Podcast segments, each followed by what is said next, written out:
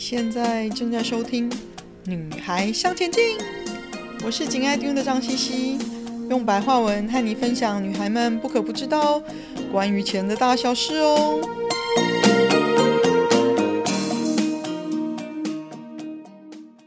大家好，欢迎收听第四十九集。你对有钱人的态度，反映你能致富的程度哦。我曾经有一次接受访问的时候呢，碰到一位很有个性的主持人。他问问题的方式有点像是想把来宾问倒的感觉，或者是说他问你问题，所以你回答会赞同他的观点的方式。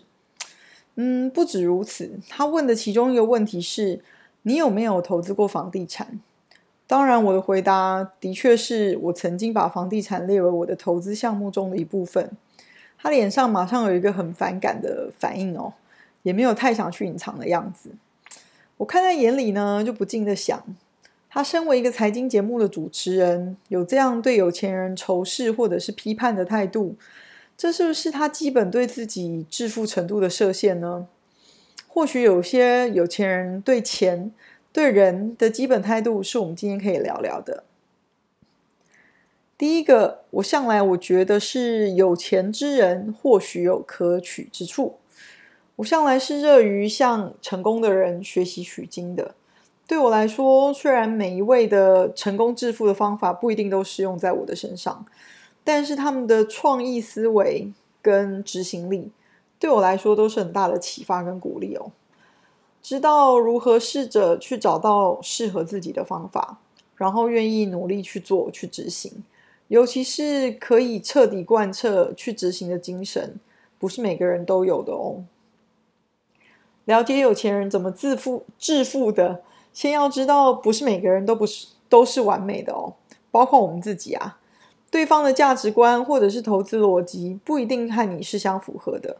但是只要不偷不抢不犯罪，对我来说，听他们的故事就是吸收他们的长处。也同时拿他们的短处来时时提醒我自己，反而是有些人认为自己比他们清高而批判别人，我倒是觉得这种态度就是自己画地自限了啦。那有钱人是如何看待投资的呢？有钱人其实会让钱替他们工作，他们知道投资很重要，而且投资成功才是增加财富的关键哦。虽然存钱也很重要。投资才能帮助你变富有，存钱呢，只是意味着说你把钱放在一个安全的地方，一直到你想拿出来。但是大多数的储蓄账户其实不会有很高的利息哦，所以这堆钱基本上保持静止不动，时间长了还或许因为通膨而贬值。但是有钱人知道明智的投资会带来可观的回报。所以存的钱呢，一定要拿来投资，然后你可以再持续不断的进行投资，持续的增加你的财富。记得，当你投资某样东西的时候，你也接受了一定程度的风险，但是没有投资好，一定会带来损失。所以你永远不要因为贪心而想要投资超过你所能承受的损失。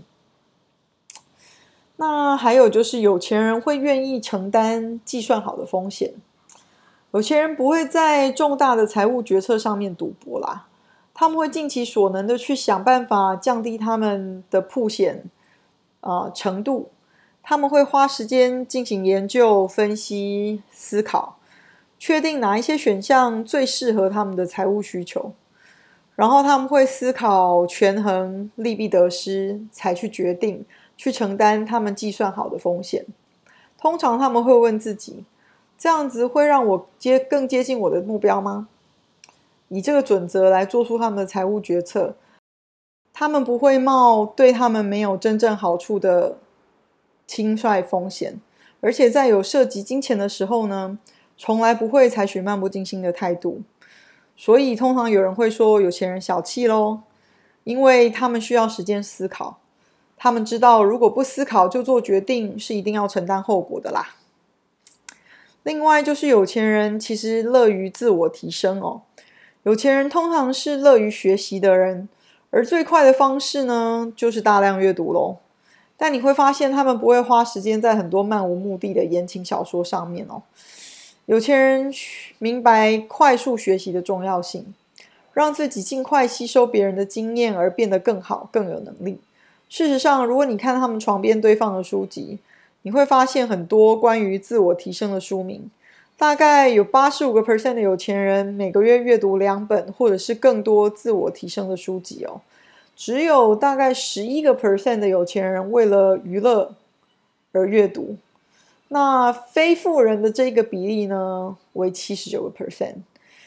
那另外高达九十四个 percent 的有钱人呢，会阅读新闻出版物，而非富人的这个比例呢，就只有十一个 percent 哦。另外就是有钱人会花时间去反思哦，许多白手起家的有钱人都会花一些时间专注在反省思考上面，在安静的空间里待上三十分钟或者是更长的时间，让他们有时间可以反思自己的生活跟目标，考虑自己的职业跟财务目标哦，并且分析他们目前所处的状况以及他们未来想要达到的位置。Critical thinking 就是严谨的思考，对于有钱人可以保持市场的领先位置，并且考虑还有看清楚未来可能的变化是非常重要的哦。这也是为什么专注于自我提升跟思考是可以帮忙将天马行空的想法落实执行的哦。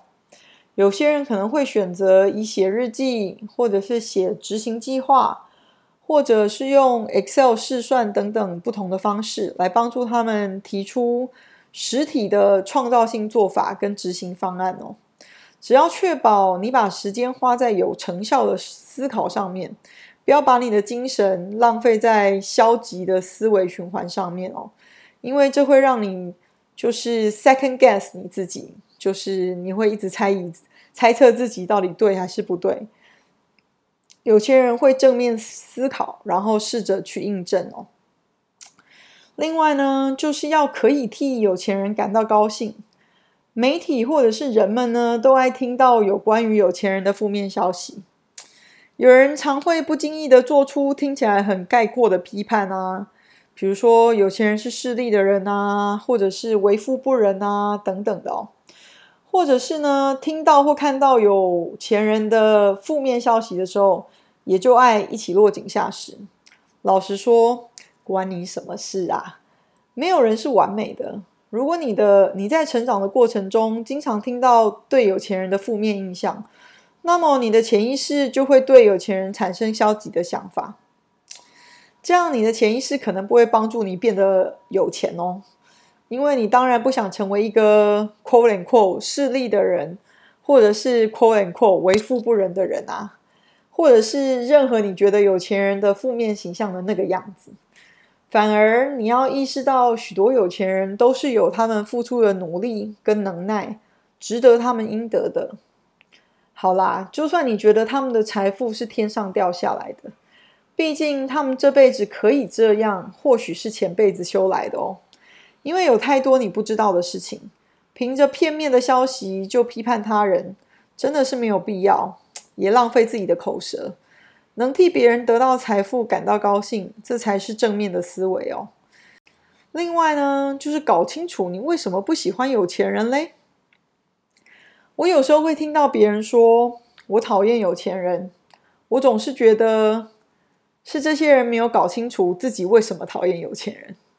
我年轻的时候也曾经有这样子的想法哦，而且曾经说过我不想嫁给有钱人。嗯，但是在经历过一段失败的婚姻，而且蛮大一部分的原因呢，也是在对钱跟基本价值观上有无法沟通的起见后啊，我自己思考了很久，厘清了我不是讨厌有钱人，我是不想嫁入有钱人家庭而失去自主权，还有不喜欢有些有钱人的第二代。因为，嗯，有蛮大一部分的蛮大一部分的富二代养尊处优，不知道如何赚钱，但是懂得如何花钱。在我想清楚了之后呢，我更愿意以开放的态度向有钱人学习经验跟方法，我的财富也更快的增长，也找到在钱和观念上能和我相匹配、更能沟通的伙伴。如果你可以诚实的思考，你讨厌有钱人的原因是什么？如果是因为酸葡萄心理，那这意味着你不是真的讨厌有钱人，你只是讨厌缺钱。记得，如果你只是会用负面的方式表现你对钱的态度，这也是会负面的影响你的财富的哦。最后，你只需要问问你自己：你也想要成为有钱人吗？如果你因为自认清高拒绝回答，不想谈钱这么俗气的事情，那就不要妄谈自己没有钱。一旦你的想法或决定是想要变有钱，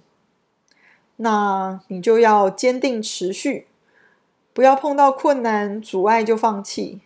你必须要对自己承诺，你会付出相当的努力，